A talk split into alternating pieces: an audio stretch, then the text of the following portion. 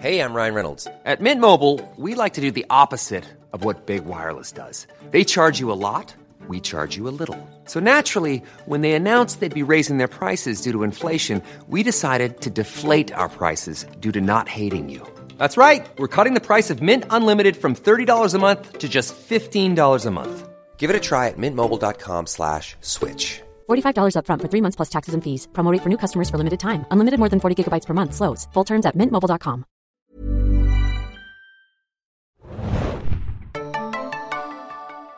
Hallo und herzlich willkommen, liebe Zuhörer, zu einer neuen Ausgabe des Zane Junkies Podcast. Wir besprechen, wie bereits in der letzten Woche, die neueste Episode der fünften Staffel von Game of Thrones, die auf den Namen The House of Black and White äh, hört. Äh, mein Name ist Felix, ich bin euer Moderator und an meiner Seite sind heute wieder zwei Kollegen, die auch schon letzte Woche dabei waren. Zum einen die liebe Hanna. Hi. Und zum anderen der werte Mario. Ahoi, hoi. Aus Clever und Reizend sind lieb und wert geworden. Ähm, ja, bevor wir die Episode besprechen, äh, die neueste, äh, wollen wir erstmal ein bisschen auf das Feedback eingehen, was nach der letzten Podcast-Ausgabe von uns reinkam. Es gab einiges, äh, viele E-Mails, äh, viele Kommentare auch auf YouTube oder bei iTunes und wir möchten uns erstmal dafür bedanken. Ähm, sehr viele positive Worte. Einigen von euch hat der Auftrag sehr gut gefallen, andere waren so wie wir ein bisschen gespalten, aber es war nach wie vor ja, eine sehr solide Episode. Ähm, zum Beispiel der Markus hat uns äh, eine nette E-Mail geschickt ähm, oder ja, der, wo er halt gesagt hat, dass es sehr unterhaltsam war wie immer.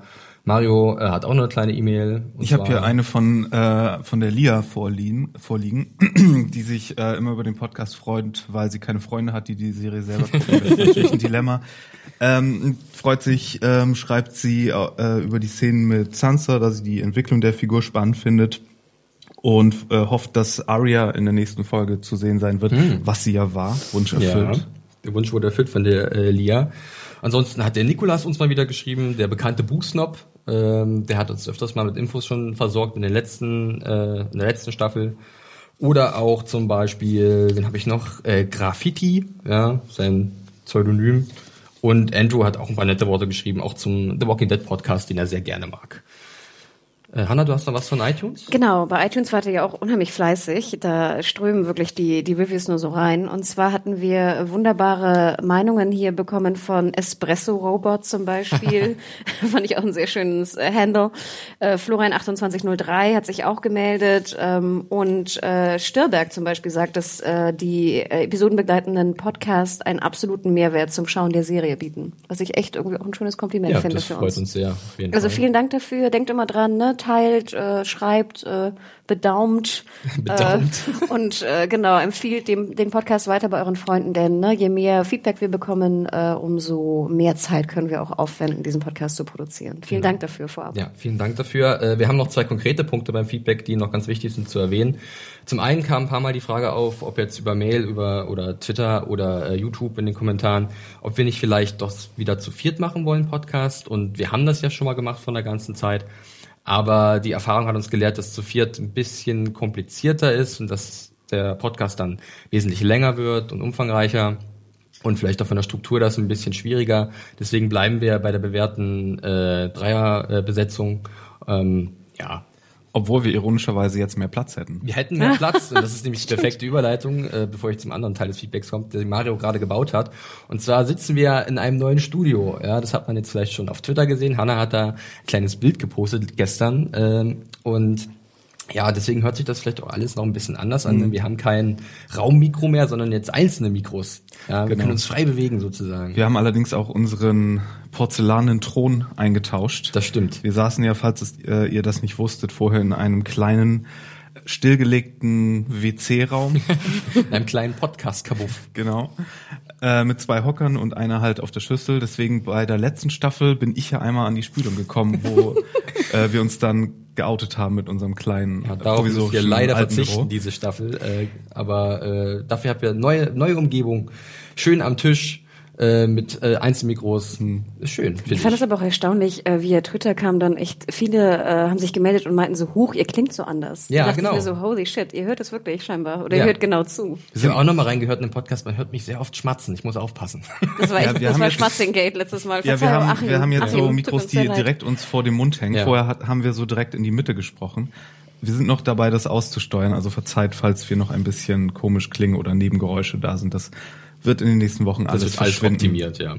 Okay, dann noch ein Teil zum Feedback und zwar ging es äh, auch ziemlich heiß her nach der letzten Ausgabe wegen den Buchspoilern. Da nehme ich mich äh, in die Schuld.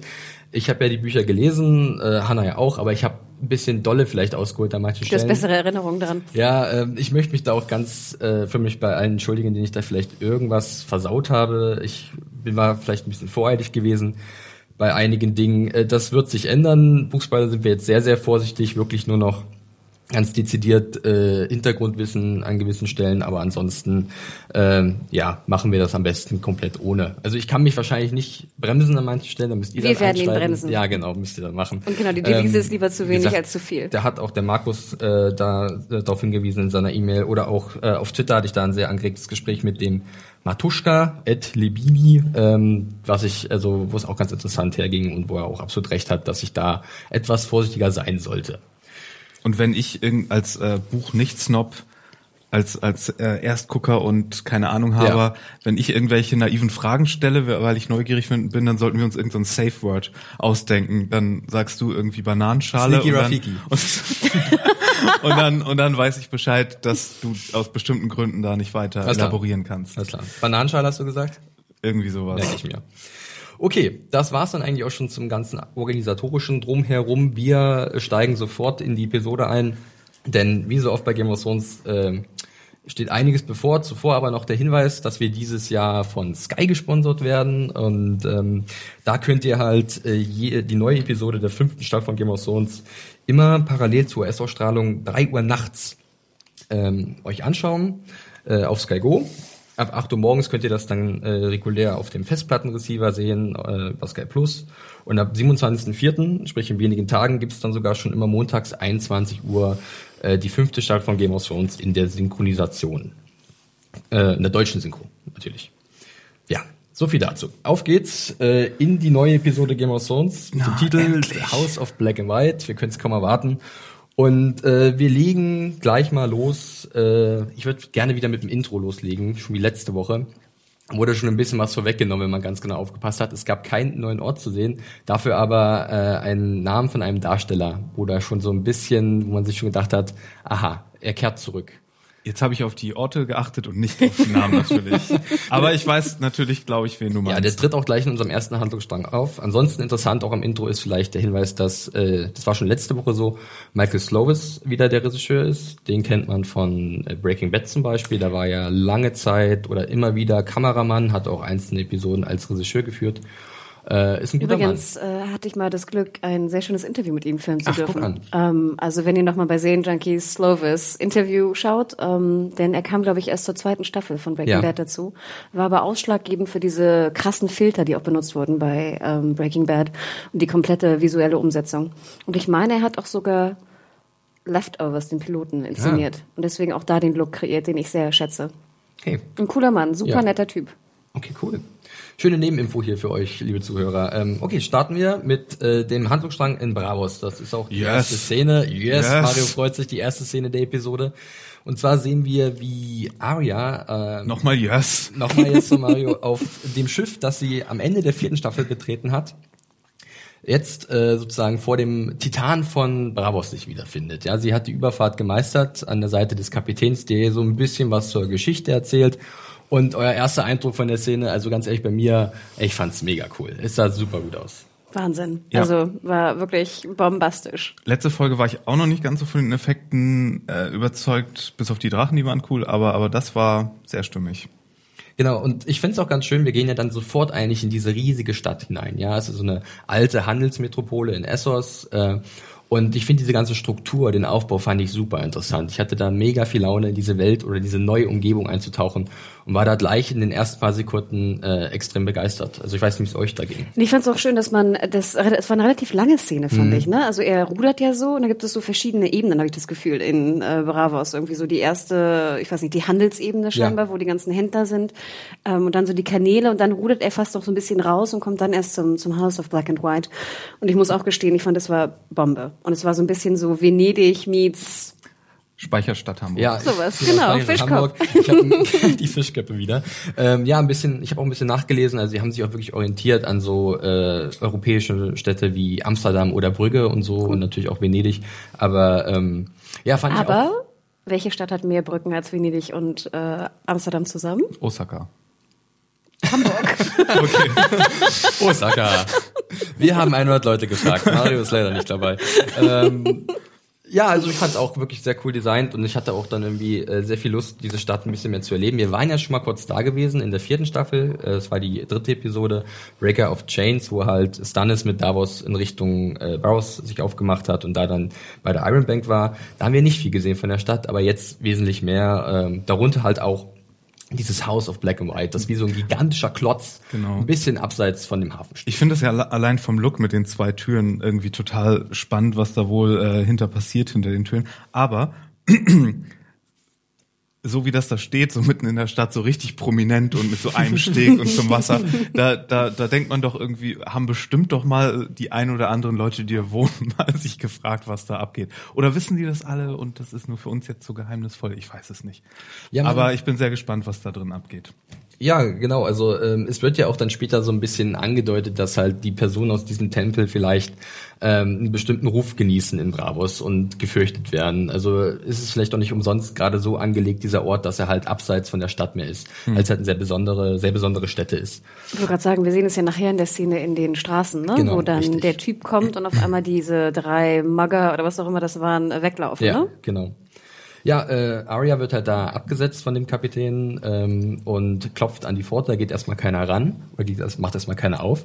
Und äh, dann erscheint ein etwas älterer Herr, der die, seine Miene nicht verzieht und sie doch relativ schnell wieder wegschickt. So witzig die Szene. Die war auch vorher schon bei Jimmy Kimmel oder so, wurde die gezeigt. Genau. Als, Ach ja, äh, ich erinnere mich, da war sie die zu Gast gewesen. junge ne? Darstellerin zu Gast war, Marcel Williams, und äh, deswegen die Szene kannte ich schon. Aber so witzig, wie er die Tür aufmacht, so keine Miene verzieht und dann die Tür einfach wieder zumacht.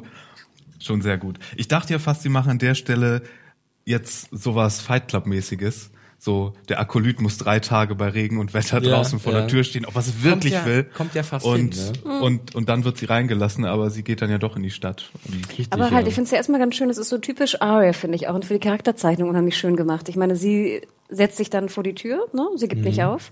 Es regnet, Sturm, was auch immer, sie, sie äh, sagt ihr Mantra wieder auf, Ja. ne? wo jetzt ja auch der, ähm, wie heißt der, Dingsbums fehlt jetzt Also ja auch. ist, Ilm äh, Payne. Ilm Payne ist nicht mehr dabei, Nee, dann und der Polliver, den sie umgebracht Genau, hat. und natürlich auch hier ähm, äh, der Hound. Der Hound, den Natürlich, wollte ich ja, sagen, genau. Ähm, und was ich halt sehr schön finde, aber auch ist dann so typisch Aria, äh, dann so, ja, fuck it, ne? Jetzt suchen wir halt mal was Neues, ne? Ich fand's dann auch, ich fand's irgendwie war so ein interessanter Callback, um mal ein bisschen wieder das Denglisch hier aufzugreifen, ähm, wie zu der ersten Staffel. Sie äh, wirft ja dann die Münze ins Wasser und begibt sich in die Stadt und muss sich irgendwie wieder durchschlagen. Sie Ja, hat ja irgendwie keine, Weil ich finde es halt richtig auch so was Trotziges, so Ja, was Stures, klar, ne? Dieses ja. so, na gut, ne? Dann suche ich jetzt halt mein eigenes Glück. Richtig, aber sie weiß ja eigentlich erstmal nicht, was sie jetzt machen soll. Das war ja ihr großes Ziel, äh, den Jacken Hagar da zu finden und der ist anscheinend nicht da und sie wird da nicht reingelassen.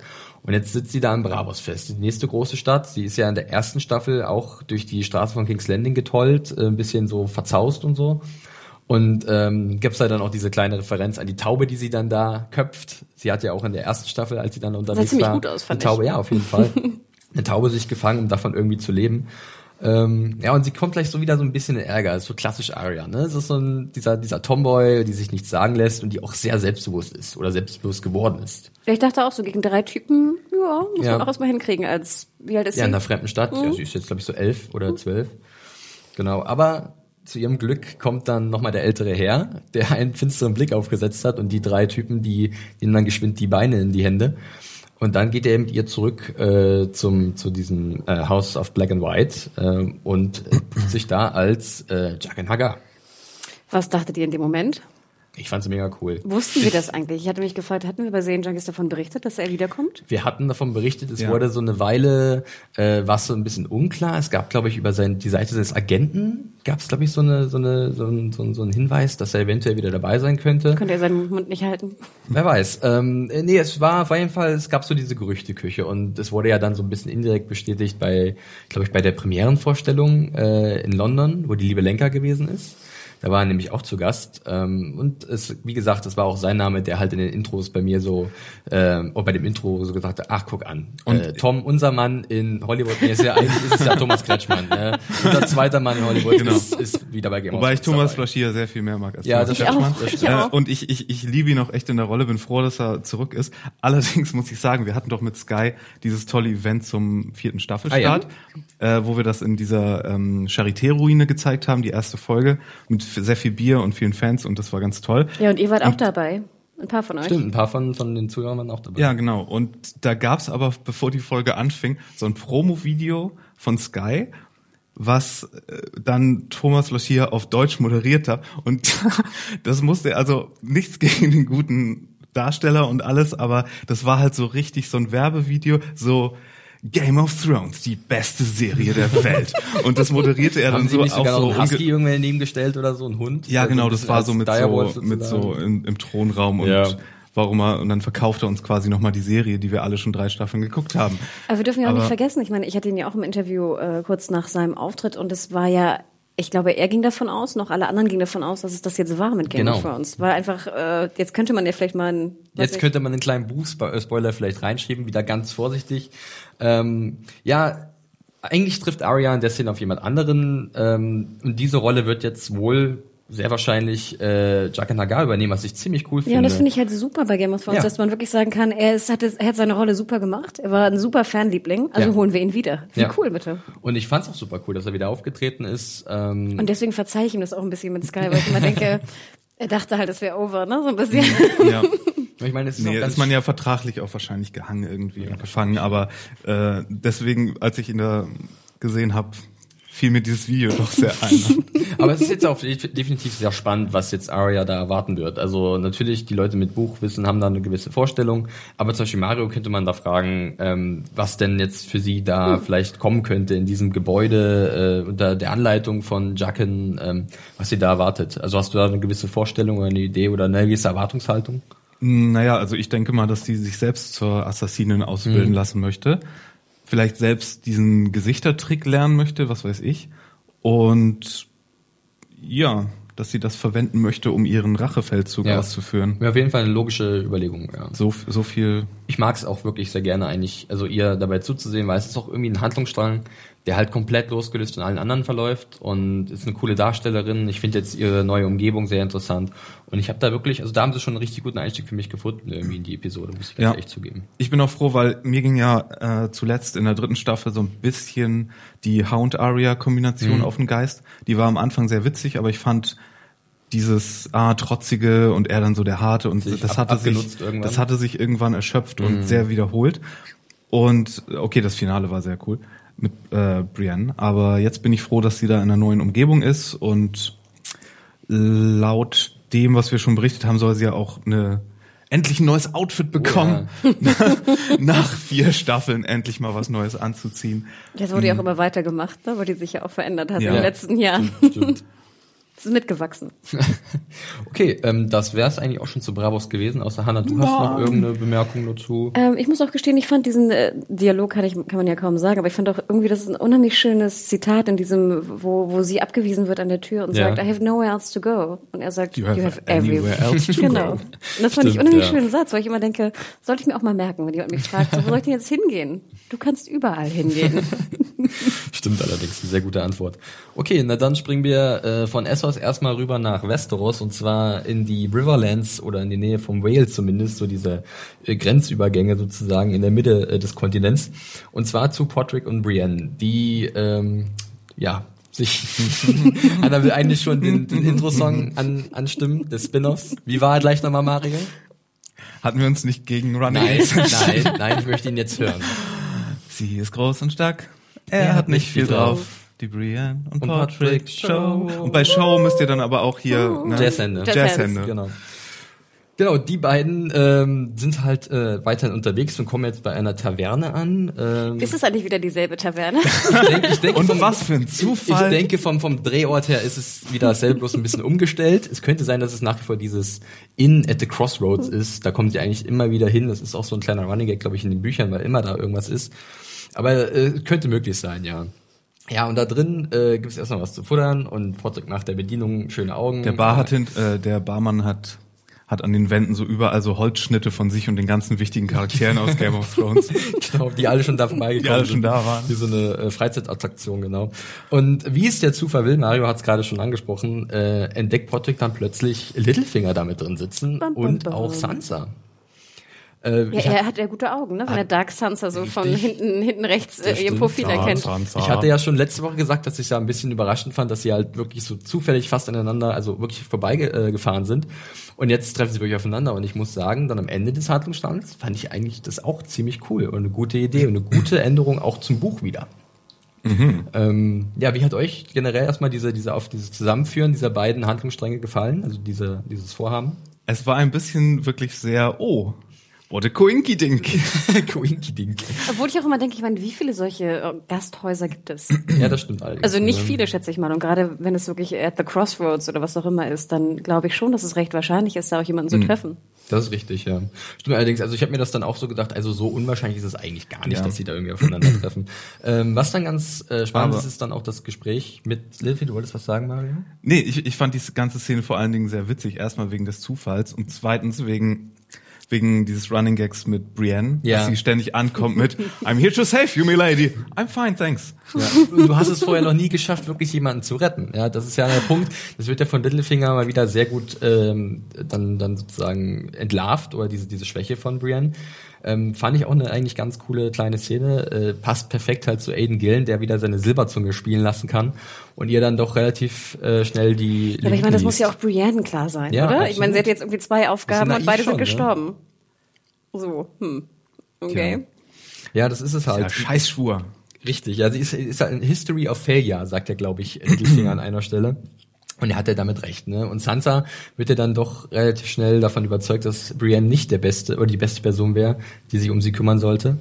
Ähm, da sie halt weder die Mutter beschützen konnte, sie hat es weder geschafft, Arya äh, auch äh, aus dem Fängen des Sounds zu befreien oder sie zumindest zu retten. Warum sollte sie denn jetzt mit Renly. ihr mitgehen? Ja. Renly natürlich noch, klar, den hat Wo man sich ja auch so ein bisschen fragt, ich meine, Sansa fand ich ja gut, dass sie auch so den Mund aufmacht und da so Kontra gibt. Andererseits denke ich so, Sansa, sie hat nicht den beste Track Record, aber hat denn hier Littlefinger das beste Track Record? Das weiß Sansa ja wahrscheinlich nicht, oder? Ja, aber also Ich glaube, die Aussicht, bei Littlefinger zu bleiben, ist zurzeit einfach äh, besser. Und außerdem muss man ja mal sehen, dass er sie ja gerettet hat aus, Aus King's King's Landing. Landing, ja.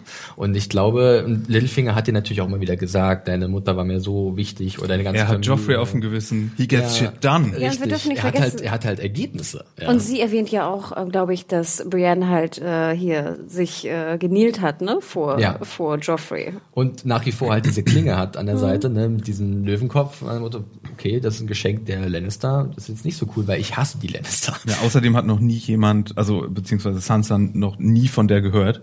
Das war ja auch eine sehr kurzfristige Sache mit ihr Richtig, und Mutter ja. Cat. Stimmt. Dass Sie hat sie nur mal so, gesehen bei der Hochzeit von, von Joffrey. Und halt, Ja, Aber sag mal, ich habe nicht so ganz verstanden bei der Szene, warum kommt es dann zum Eklat? Also irgendwie sagt ja, sagen beide so, nö, wollen wir nicht, aber du kannst gerne bleiben. Mhm. Ne? Und dann geht sie raus und boxt sich so durch durch die beiden äh, Guards, aber dann geht's irgendwie los. ging es darum, dass Littlefinger nicht wollte, dass irgendjemand weiß, wo er ist oder Mhm. Das wohin ist auf dem Weg das oder ist auch so? meine Vermutung, dass es in dem Moment einfach nur darum ging, dass halt sozusagen jetzt Brienne weiß, äh, dass Sansa halt, die ist ja geflohen, ist ja, wird ja gesucht von, von, von Cersei, äh, dass sie jetzt mit Littlefinger in den Riverlands unterwegs ist. wohin, Und wohin ist das eigentlich der Weg? Wohin sind die? Wissen wir jetzt? Die sind relativ zentral, Quasi, aber sie wollen sie Richtung sind? Osten, wird später gesagt. Wohin Ach, genau? ja, äh, Okay. sie sind auf der Straße Richtung Osten. Sie gehen gar nicht unterwegs. sozusagen aus dem Vale raus, sondern sie gehen noch weiter gern Küste sozusagen im Vale.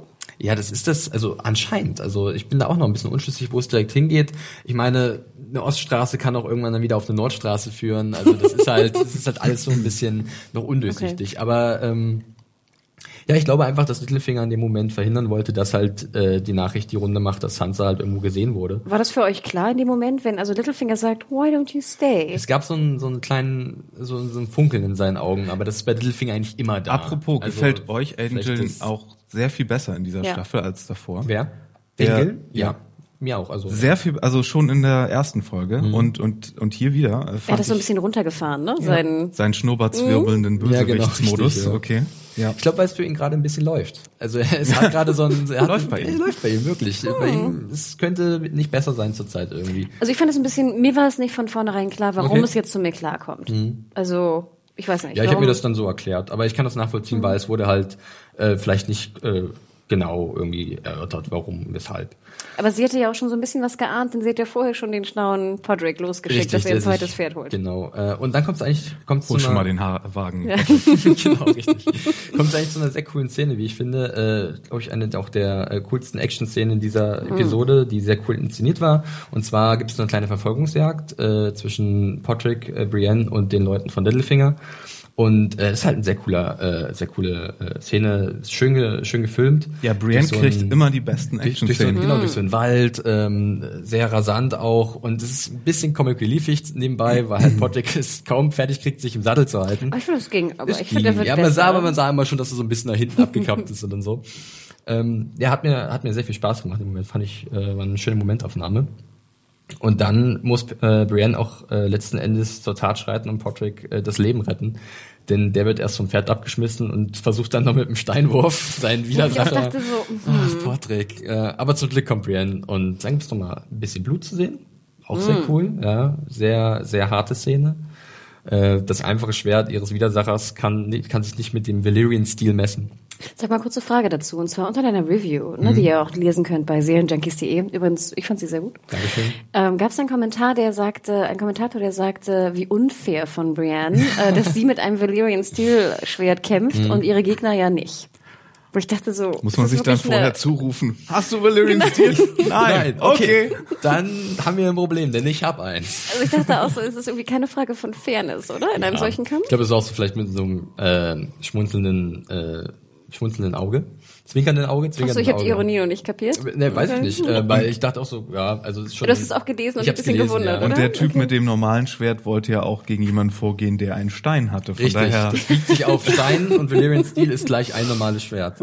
Ähm, ja, Ich fand aber auch cool, wie es so zerbrach, ne? Das sah auch Ja. so extrem cool aus. Die geborstene Klinge. ja, richtig. Und dann halt der Todesstoß durch die Kehle.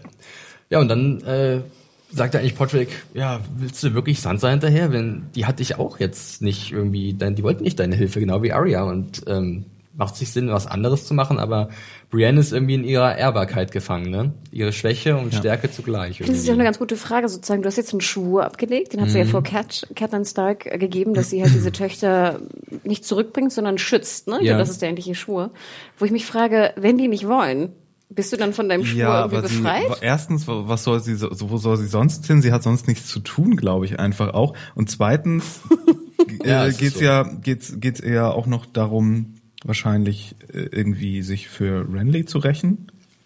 Ach echt? Ich dachte eher, dass sie sozusagen denkt, okay, Littlefinger ist eher böse Mhm. und Sansa weiß es einfach nicht, sie muss sie beschützen vor Littlefinger. Ja, das kann ja Hand in Hand gehen. Ich glaube auch wirklich, dass also, Also das, sie will einfach nicht zum, zum Jobcenter in Westeros Ja, und sich genau. irgendwie Ohne Nummer neue ziehen. Beschäftigung. Sie könnte ja auch nach Norden zu Stannis gehen und ihn umbringen für das, was sie gesehen hat. Denn sie sagt nochmal explizit, ich habe den Schatten gesehen, stimmt, ja. der Stanleys, äh, Stannis Gesicht hatte. Aber Aber ich weiß, glaub, sie denn, wo er, weiß sie denn, wo er ist? Weiß man so automatisch, wo die ganzen großen Leute sich Nee, bei Stannis, befinden? glaub ich, ich glaube nicht dass sie. Nee. dass die wissen, dass Stannis da gerade im Norden rum, rum. Na gut, sie könnte ihn ja suchen. Ich glaube, der Schwur Na, ist wenn bei sie nach Brienne Dragonstone wollen würde, dann könnte sie da ja nicht so einfach hin, würde ich mal. Ich denke einfach, der Schwur ist bei ihr zurzeit die größte Motivation gewesen, also zuvor auch halt, äh, weil sie das halt Caitlin Stark versprochen hatte.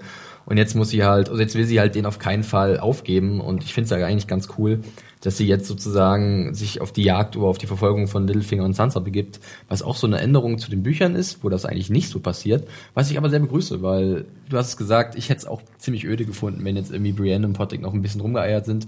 Klar, das ist ein nettes Duo mit Spin-off-Potenzial, aber ähm, es ist schon gut, dass sie jetzt irgendwie ein Ziel vor Augen hat äh, und dann diese Handlungsstränge so verwoben werden. Ich würde gerade sagen, das macht die Serie sehr schlau, finde ich. Statt jetzt neue Sachen immer Mhm, aufzumachen, genau. versuchen sie sie einfach ein bisschen zusammenzubringen. Und das machen sie bislang sehr, Ja. sehr gut. Man müsste eigentlich so eine Karte sich aufhängen im Zimmer Wo mit so. Pins, Ja. Mit so Gesichterpins und dann kann man irgendwie die hinstecken und dann weiß man, wer sich wo über den Weg laufen. ich Dann kannst du noch so Fäden spannen und deine eigene kleine äh, Ermittlung starten. Vielleicht ein kleines Shoutout. Wir haben gestern ein riesiges, schweres Paket bekommen von Oh ja. Blanc Vardé. Der ist, glaube ich, ein Tochterunternehmen von Random House. Mhm. Und zwar sind da diese, ich wusste gar nicht, dass die veröffentlicht wurden, ehrlich gesagt, riesen so Bände von Game of Thrones über Westeros und die Geschichte von Westeros. Und zwar gestern, ich musste leider warten irgendwo abends und habe dann dieses riesen Buch ausgepackt und saß da extrem nerdy in diesem Laden und dann rumgeblättert. Es ist wirklich wunderschön gezeichnet und echt tolle Stories drin. Ähm, aber da waren auch ein paar Karten mitgeschickt worden, ein paar Poster. Und deswegen hätten wir jetzt eine große äh, Karte, die wir eigentlich mit Pins ausstatten können in der Redaktion. Da müsste wir man da ja Pins nehmen. durchstecken, das ist ja. Dann würden wir das Poster vielleicht auf, vielleicht? Aufkleber. Wir Das überlegen ist ganz uns. cool. Okay. Ähm, apropos Karte, wir wandern weiter südlich äh, aus den Riverlands. Äh, Diese Handlungsstange ist auch abgeschlossen und zwar Richtung Hauptstadt King's Landing, wo sich auch einiges ereignet. Äh, es geht eigentlich los äh, mit einer kleinen Szene zwischen äh, Cersei und Jamie. Und zwar wird Jamie halt äh, von der Königin zu, zu ihr befohlen. Und da steht eine Box auf dem Tisch und er öffnet die und da sieht man eine Art ausgestopfte Schlange mit einem Löwen. Fandet wer ihr das dachte- gut aus? Achso, was, was Wer dachte tun? auch, dass da ein Kopf drin ist? Äh, ich nicht. Ich dachte auch nicht an den Ich Kopf. dachte, ich dachte, okay, wessen Kopf ist da Das jetzt? sah so, wer hat da einen so Kopf klein, reingepasst? ja, es war so klein irgendwie.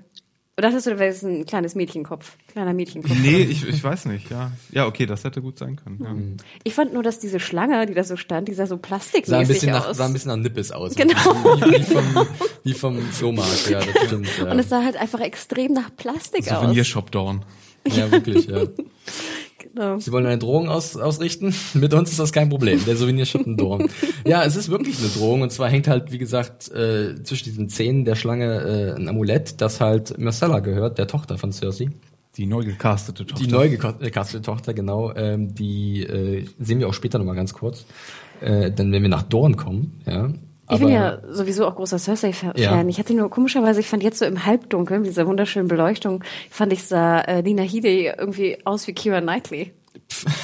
Ich gar nicht mal drauf geachtet. Doch, so ja. irgendwie ganz, ich weiß auch Okay. nicht, äh, ganz das komisch. kann ich gerade auch nicht ganz nachvollziehen, Ja. aber okay. Ich hatte irgendwie so, so einen Kira noch- Knightley Flashback. Hatte ich vorher auch noch nie gehabt, aber irgendwie in dieser Szene fand ich, ähm, war das irgendwie ganz extrem, keine Mhm. Ahnung. Aber was denkt ihr? Wenn ihr denkt, ich spinne, dann ja. Ja, also Cersei ist ja ziemlich sauer. Ja, verständlicherweise ist ihre kleine Tochter, die einst von Tyrion nach Dorn geschickt wurde. Und sie will halt sofort am liebsten Dorn den Erdboden gleich machen. Und Jamie ist da ein bisschen vorsichtiger und verspricht ihr dann, dass er sich darum kümmern wird. Und dass er sich halt Richtung Dorn aufmachen wird. Jedoch hat Cersei so ihre Zweifel, ob er das überhaupt hinbekommt. Ich fand die Szene schön, weil ich fand, zwei Punkte kamen schön Mhm. zum Vorschein. Zum einen wieder Callback auch an die letzte Episode von dem Orakel und der, ne, Ja. wir wissen, was, ich meine, als, als Cersei hätte ich ja auch Angst um meine Tochter. Ne, auf Absolut, jeden Fall, ja. ganz klar. Und zweiter Punkt, man merkte, fand ich auch, dass da wenig Liebe mehr herrscht zwischen ähm, Genau. den beiden sich doch eigentlich liebenden Zwillingen, die jetzt, ich finde, das ist ganz schön erkaltet. Richtig. Sie entfernen sich wirklich immer mehr voneinander. Das sieht man sehr krass. Sie macht ihnen auch wieder Vorwürfe. Hier, äh, du konntest Joffrey nicht beschützen. Deine Tochter ist in Dorn und Tommen macht halt da mit Marjorie rum und wir verlieren ja alles und ähm, du machst nichts dagegen, Jamie. Und er versucht, glaube ich, jetzt auch so ein bisschen mit seinem Angebot äh, vielleicht ein bisschen Wiedergutmachen zu leisten. Aber gleichzeitig äh, schwingen, glaube ich, auch ein paar Vatergefühle mit, würde ich sagen. Also ist ja immerhin seine Tochter. Auch wenn sie es natürlich nicht öffentlich machen dürfen, aber äh, sein Blut. Obwohl, wie, wie er schon laut, sagt, ja. genau, ich meine, sie ist da ja relativ lax auch mit. Ne? Sie denkt ja auch, dass irgendwie keiner ihr was kann momentan. Zu Recht wahrscheinlich, weil Ja. sie ist ja diejenige, wie wir dann später noch sehen, die gerade die Königshosen eigentlich anhat. Richtig. Ja, da können wir eigentlich gleich äh, hinzugehen, denn äh, wir überspringen ganz kurz eine zwischengeschobene Szene, die wir danach besprechen und bleiben erstmal noch ganz kurz in King's Landing und zwar beim äh, Small Council, äh, den, den äh, Cersei hält. Ähm, ist ganz witzig eigentlich schon die Ausgangsposition, denn sie kommt mit Qyburn hinzu äh, und dieser nimmt auf der linken Seite des Tisches Platz und auf der rechten Seite sitzen halt davon, also wirklich direkt gegenüber Mace Tyrell, Pycelle und äh, Onkel Kevin Lannister. Ah, Kevin. Kevin. Team Kevin. Team Kevin for Kevin. King 2016. Vote for Kevin. Ähm, ja, und es wird schon ganz deutlich irgendwie, dass Cersei halt immer noch alle Fäden in der Hand hat und ähm, sie spricht halt für den König und Mace Tyrell wird ziemlich witzig irgendwie wieder beiseite geschoben. Hier, jetzt bist du nach deinem nach deinem Job als Master of Ships, Ich, ich es, Master of ich finde es so witzig. Er wurde ja schon als so ein bisschen äh, softerer König dargestellt, aber in dieser Szene, ich fand es so witzig, wie er da sitzt und er klang wie, kennt ihr diesen Schauspieler Wilfred Brimley heißt er, glaube ich, der mit äh, diesem diesem Schnauzbart, der immer so ein bisschen auch aussieht wie so ein ähm, Ja, dem sahst du aus wie so ein, wie so ein hier Antje vom ja, Blair. genau, genau, genau sowas. Und, und er sprach in dieser Szene ganz genauso und sitzt da so, yes, I would love to help the king. Er hat sich schon so ein bisschen, das Ego wurde schon ein bisschen gestreichelt bei ihm, ne? Er war dann, er war dann Ist das ein besänftigt. Seehund oder was ist das? Ja, sowas. Ja, oder? Äh, genau. Und, und ähm, er sitzt da aber auch so und so komplett gemütlich da in King's Landing und so, yes, of course, I will help. Yes, can I do that? Yes, I can. Und Ja, wirklich. Sehr, Und sehr witzig. Ich meine, damit Parcell noch eins ausgewischt, da Kyburn jetzt der neue Master of Whisperers ist. Kriegst du noch zusammen, Felix, warum Kyburn von der Zitadelle der Meister, Meister, Master? Schwarze Magie. Irgend sowas in der Richtung. Ja. Er hat un, un, unheilige Dinge gemacht. Und wahrscheinlich dieses ganze Anatomie-Zeug. ja. Also, dass War nicht so, sehr das, was halt Master machen das, was er mit dem äh, Mountain so. dann gemacht hat. Okay. Richtig, deswegen ist er, wird er eigentlich von seinen Kollegen oder ehemaligen Kollegen nicht so wirklich geschätzt. Er trägt Aber- ja auch keine Kette mehr, ne? Richtig, genau. Und, aber Cersei weiß ihn halt zu schätzen.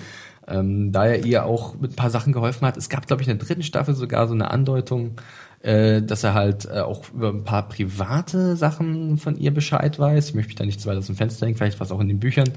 Ähm, mag, also vielleicht kommt da noch was. Und wir sehen ja auch, dass er mit so einem Präsent, was in der später in der, in der Folge noch vorkommt, auch was vorhat. Richtig, genau, ja. Das können wir dann nachher nochmal erwähnen, wenn wir zu einem anderen Handlungsstrang kommen.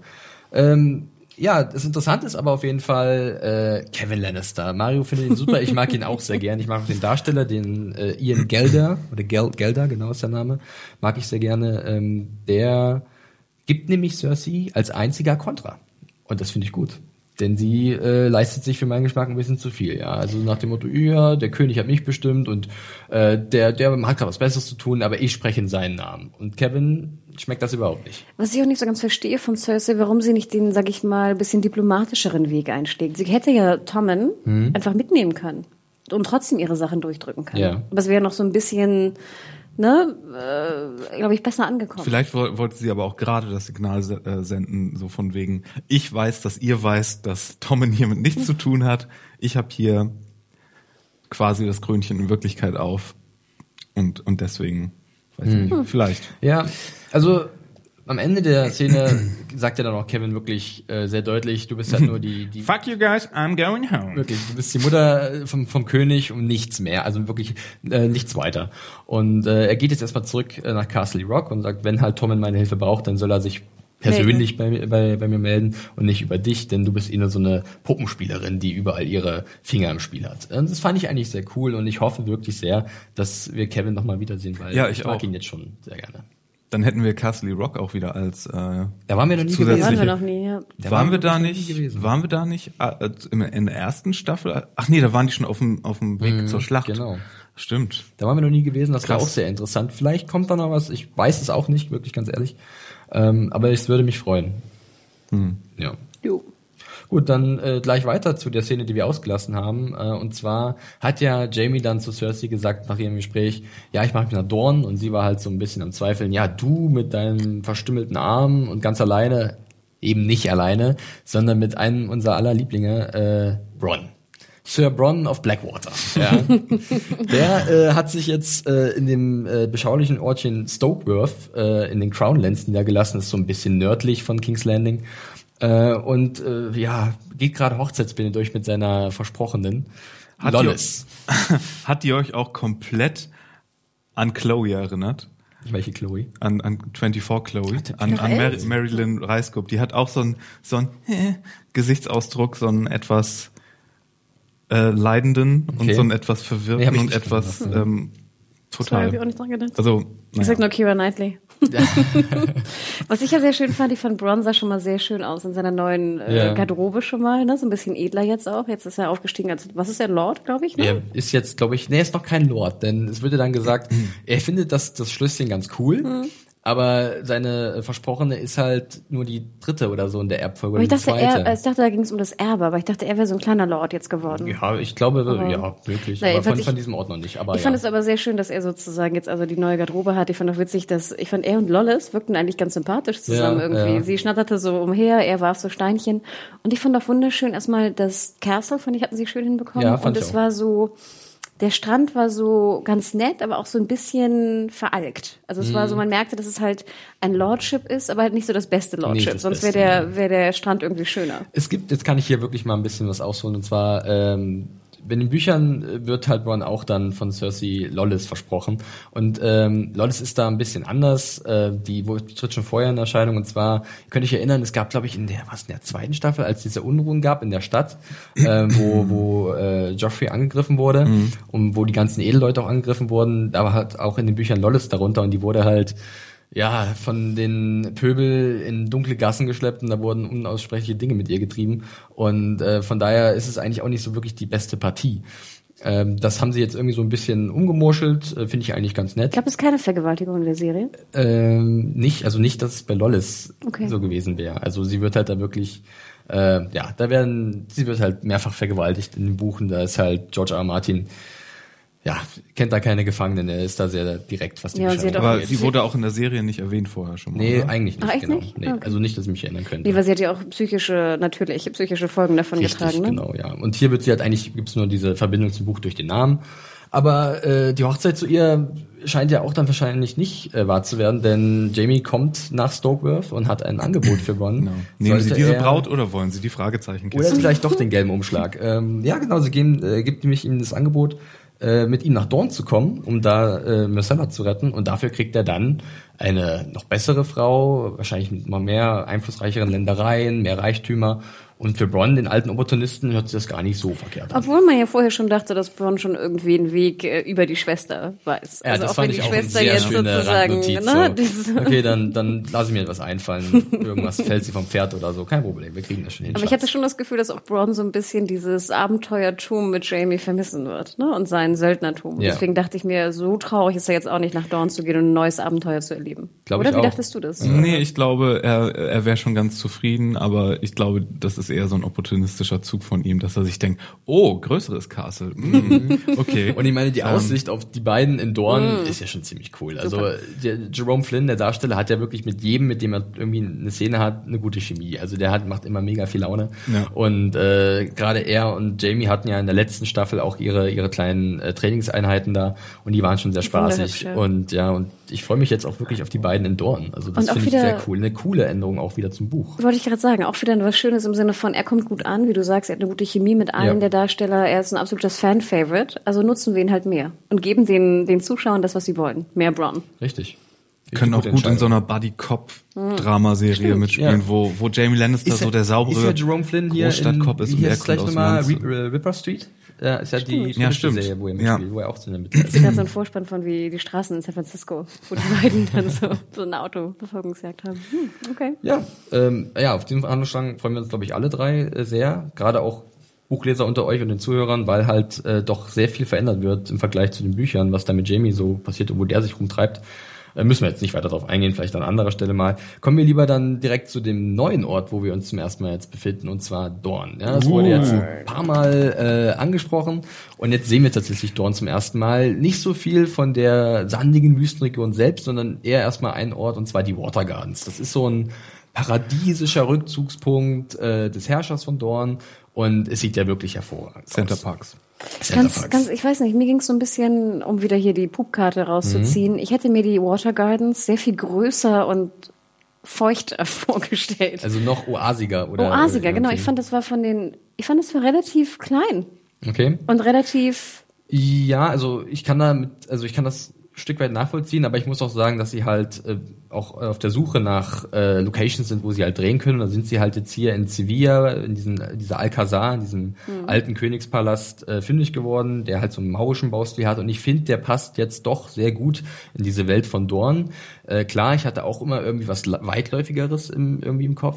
Aber jetzt, wo ich das gesehen habe mit den Palmen und ähm, ja mit diesen Parkanlagen, äh, muss ich sagen, dass mir das doch sehr gut gefallen hat. Außerdem, wenn man sich wenn man mal hingeht zu solchen berühmten Städten oder zu so berühmten alten Sachen Schlössern oder sonst was, dann sind die doch oft sehr, sehr Ryan Reynolds here from Mint Mobile. With the price of just about everything going up during inflation, we thought we'd bring our prices down. So to help us, we brought in a reverse auctioneer, which is apparently a thing. Mint Mobile unlimited premium wireless. Ready to get 30, 30, bit to get 30, bit to get 20, 20, 20, bit to get 20, 20, bit to get 15, 15, 15, 15 just 15 bucks a month. So, Give it a try at mintmobile.com slash switch. $45 upfront for three months plus taxes and fees. Promo rate for new customers for limited time. Unlimited more than 40 gigabytes per month. Slows. Full terms at mintmobile.com.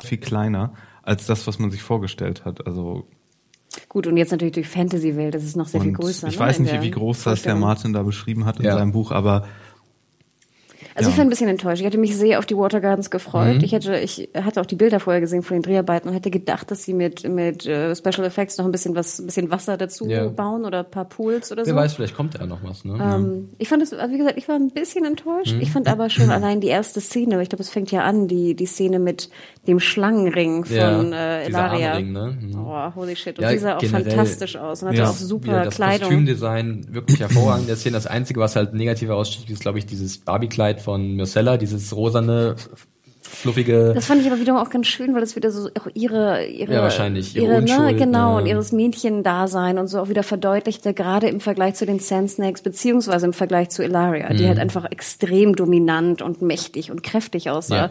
in, mit den Schulterpolstern und diesem Leder so über, über dem, dem Busen und wie gesagt, diesem supergeilen Ring mit der Schlange. Das stimmt. Ja, wir sehen halt, wie gesagt, ganz kurz aus der Distanz halt äh, Myrcella und äh, Tristan, einen Sohn von Doran Mattel.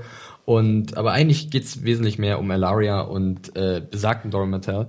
ähm, denn Elaria ist König, so König Beschir. ist so Genau, genau, DS9-Fans äh, an die ist, Front. ist so ist Ilaria ist ein bisschen sauer, ne? Ganz klar, ihr äh, Göttergatte, der Oberin, ähm, wurde umgebracht und sie will Rache dafür nehmen. Auch nicht nur dafür, sondern auch für alles, was halt Doran angetan wurde. Und Doran macht nicht viel. Der ist nur, der, der brodelt nur Der so vor sich hin. Ja, und sie möchte ja nicht Rache, dass sie jetzt irgendwie eine Kriegserklärung äh, ausgibt, sondern sie möchte am liebsten Marcella in ihren Einzelteilen, zumindest in aber ihren was Einzel... ja, was ja eine Kriegserklärung eigentlich bedeutet. Ich denke schon, dass es dann die Konsequenz wäre. Aber ich ne? finde, es ist schon halt eine, es verdeutlicht schon ihre, ihre Rolle, wenn man sagt, sie möchte halt einem unschuldigen Mädchen äh, die, die Finger abschneiden und zurückschicken. Ist was anderes, als wenn ich sage, okay, wir machen jetzt Krieg gegen. Ja, es geht auch ums Landing. Prinzip, ganz Genau. klar. Ne? Also sie sagt auch hier, die Sand Snakes sind auf meiner Seite, die werden noch nicht gezeigt. Das ist so ein kleiner Teaser schon mal, dass sie genannt werden. Ähm, Und die Bevölkerung sei auf und die ihrer Bevölkerung Seite. ist auch auf der Seite, denn Oberyn war sehr beliebt, so viel sei gesagt, auch aus den Büchern. Äh, diese beiden Charaktere, Oberyn und Doran, sind doch sehr verschieden. Mario, du guckst so ein bisschen, das möchtest du. Äh, Ich sagen? wollte nur eine Zwischenfrage stellen. Ja. Und zwar war ich mir nicht ganz sicher. Sollte, sah das nur so aus oder sitzt der König in einem Rollstuhl? Er sitzt in einem Rollstuhl. Äh, denn er hat eine, ja, er hat eine Krankheit. Da habe ich jetzt auch ein paar Mal schon gelesen bei den Kommen, äh, Kommentaren unter meiner Review, dass manche Leute gedacht hätten, es würde ein bisschen prominenter irgendwie zu sehen sein oder ein bisschen deutlicher gemacht werden. Ich denke mal, da wird noch was kommen. Er sitzt aber in einem Rollstuhl und äh, kann sich äh, so normal nicht bewegen. Ich denke mal, da werden wir nochmal drauf zurückkommen auf jeden Fall. Okay, cool. Also das hat mit seinen Beinen zu tun. Ne? Richtig, ja. Genau. Aber das müssen wir jetzt noch nicht vorwegnehmen. Ich vermute wirklich ganz stark, dass da noch was dazu kommt. Ja, ich war Ähm, nur nicht sicher, ob das einfach nur ein, ein ähm, designter Stuhl war, der Mhm. halt so zufällig aussah oder ob das wirklich, weil man hat ja nicht gesehen, ob er da irgendwie dann rumgerollt wird Ja. oder sich selbst rumrollt. Und Ja, also er ist so unterschiedlich von Oberon, dass er auch körperlich sehr, sehr unterschiedlich ist von richtig. ihm. Und ich meine, vom Gemüt her, ich fand es eigentlich sehr cool von Alexander Siddig. Äh, ich bin ja nicht der größte Science-Fiction-Fan. Ich habe es in meiner Review erwähnt, dass er bei äh, Star Trek äh, Deep Space Nine mitgespielt hat oder auch bei 24.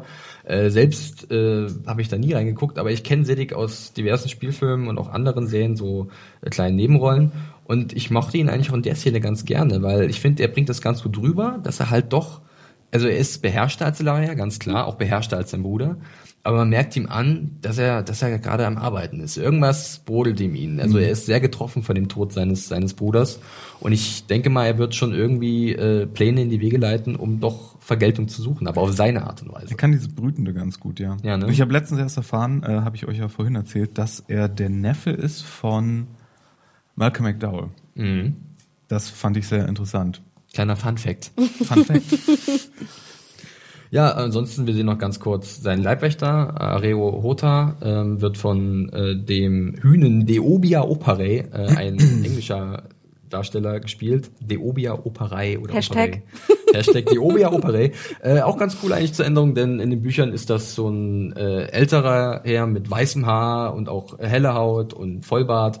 Und hier haben sie halt äh, einen äh, dunkelhäutigen Darsteller gewählt, was ich eigentlich ganz cool finde. Warum denn nicht? Hatte der irgendwas gesagt?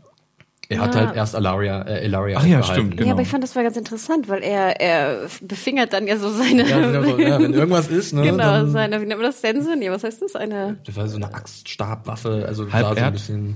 Also im Buch hat er halt so eine richtige Axt und hier haben sie sich was Schönes einfallen lassen. Es gibt dazu auch ganz coole Features von HBO. Da sieht man mal äh, den Waffenschmied äh, der Serie, der halt darüber spricht, wie er die Waffen aus Dorn gestaltet hat. Das ist sehr empfehlenswert, hatten wir auf unserer Seite mal verlinkt. Ähm, könnt ihr euch gerne nochmal angucken. aber es war ja schon in der Szene, es wirkte so, als ob er im Sinne von so, ja, jetzt sag mir, ob ich sie umbringen soll. Und dann Siddiq so, "Hm, nee, heute mal nicht. Ich glaube, vielleicht hat er auch nur so eine Fliege weggescheucht oder so. Du echt? Ich fand das Na, war ich schon weiß nicht, weil der, der Doran, also er sagt ja, Doran sagt ja auch, dass er halt Elaria äh, sehr ins Herz geschlossen hat, weil sie halt seinem Bruder äh, gut getan hat. Und ich meine, klar, Areo wird vielleicht sagen, wenn irgendwas ist, dann bin ich da, weil das wird wahrscheinlich in den nächsten Folgen noch sehr deutlich werden, ist halt ein besonderer Leibwächter. Ne? Und eine gewisse Loyalität ist da zu sehen.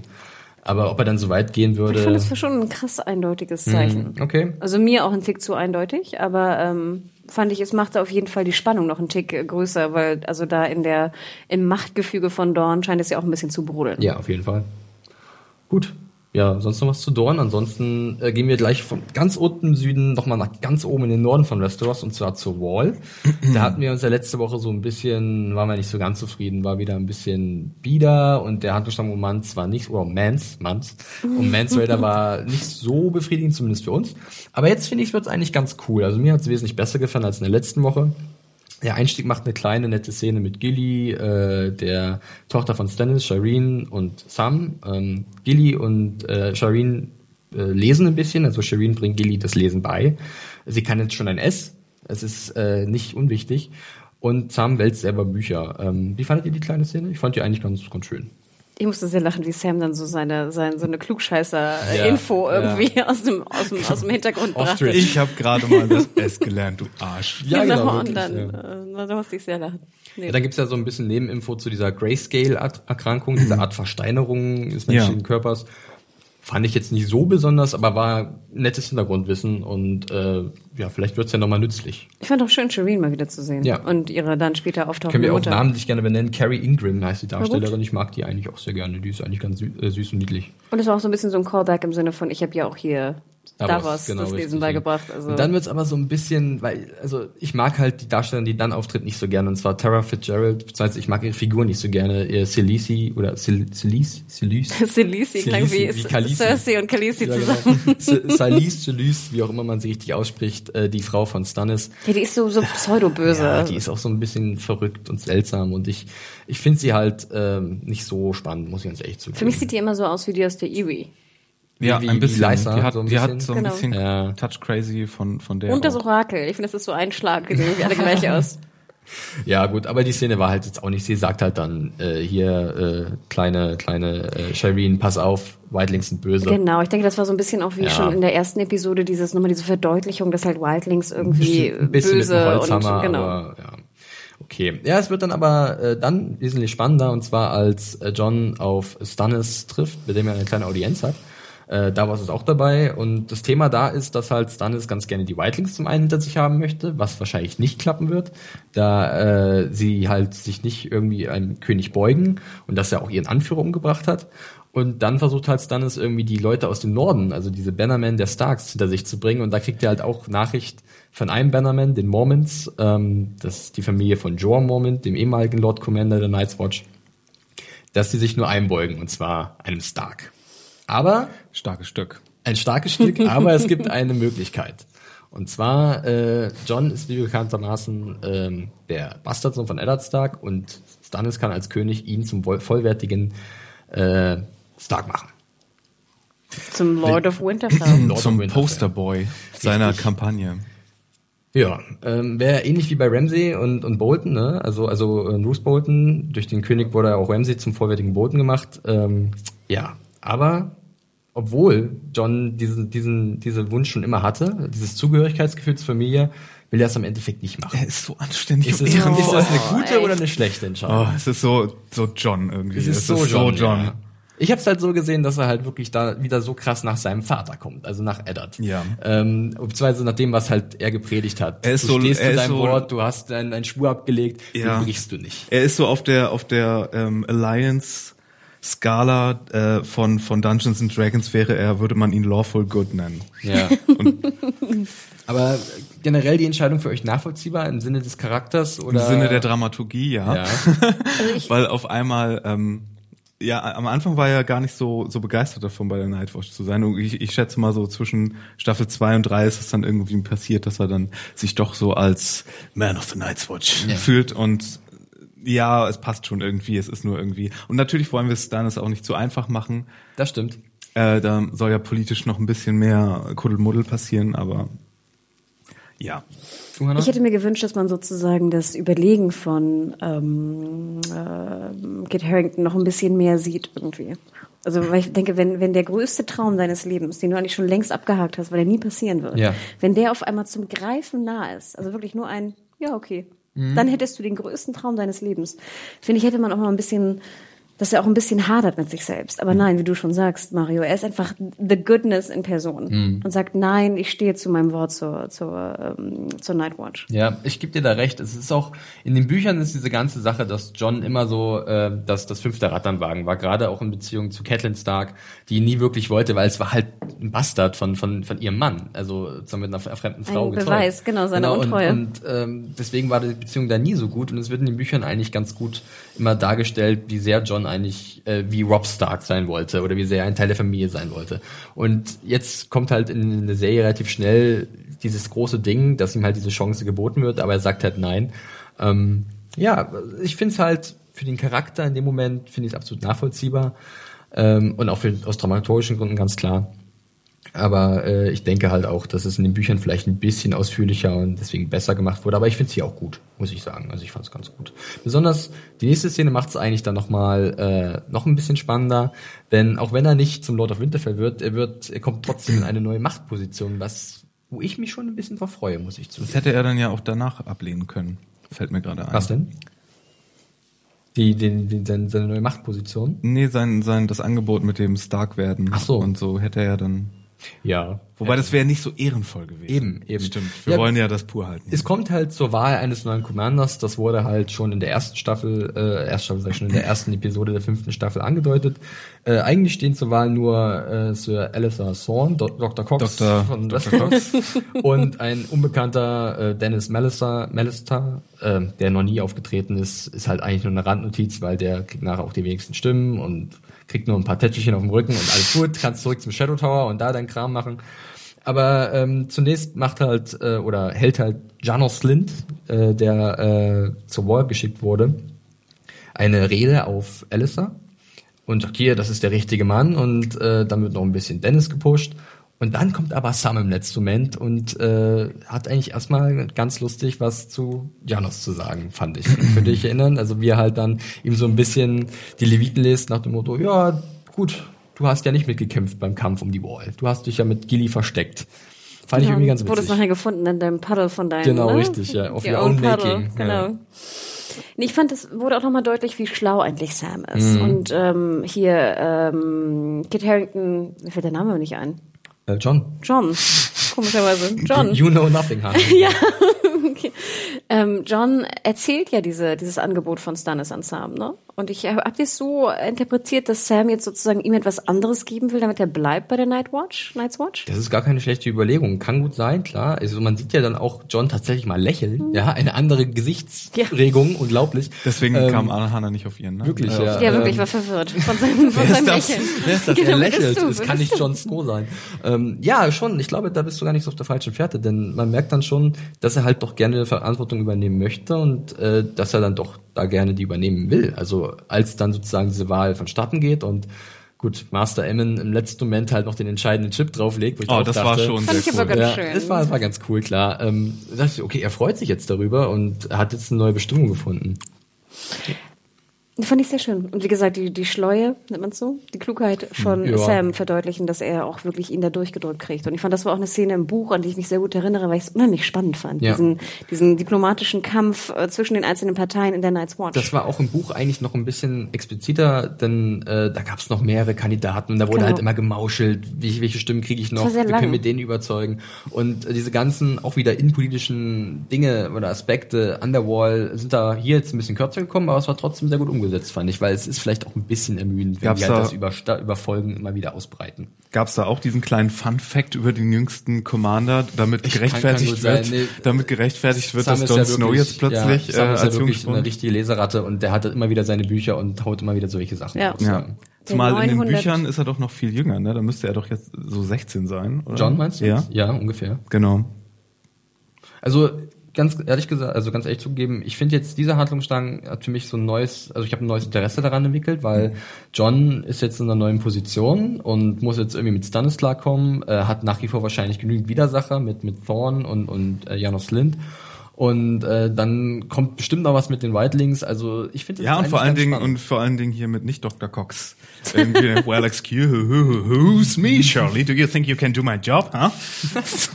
ja, Ja. ich bin da halt sehr Das- interessiert ah, daran, das- wie John das- damit umgeht. geht Und wir dürfen nicht vergessen, ich meine, er ist ja auch jetzt Anführer der Night's Ja. Watch. Er muss ja noch ein paar Entscheidungen fällen und irgendwie ne, ein bisschen was durchdrücken, was ja auch eine Verantwortung ist, die, die sehr groß ist, wie Und du das, schon da finde ich schon, dass jetzt die Wall irgendwie wirklich spannender geworden ist. Zum einen, da jetzt auch Stannis und Melisandre jetzt damit aufgetaucht sind und dass John halt eine ganz neue Position hat und dadurch wahrscheinlich auch Dinge entscheiden muss, die äh, schwierig zu entscheiden sind.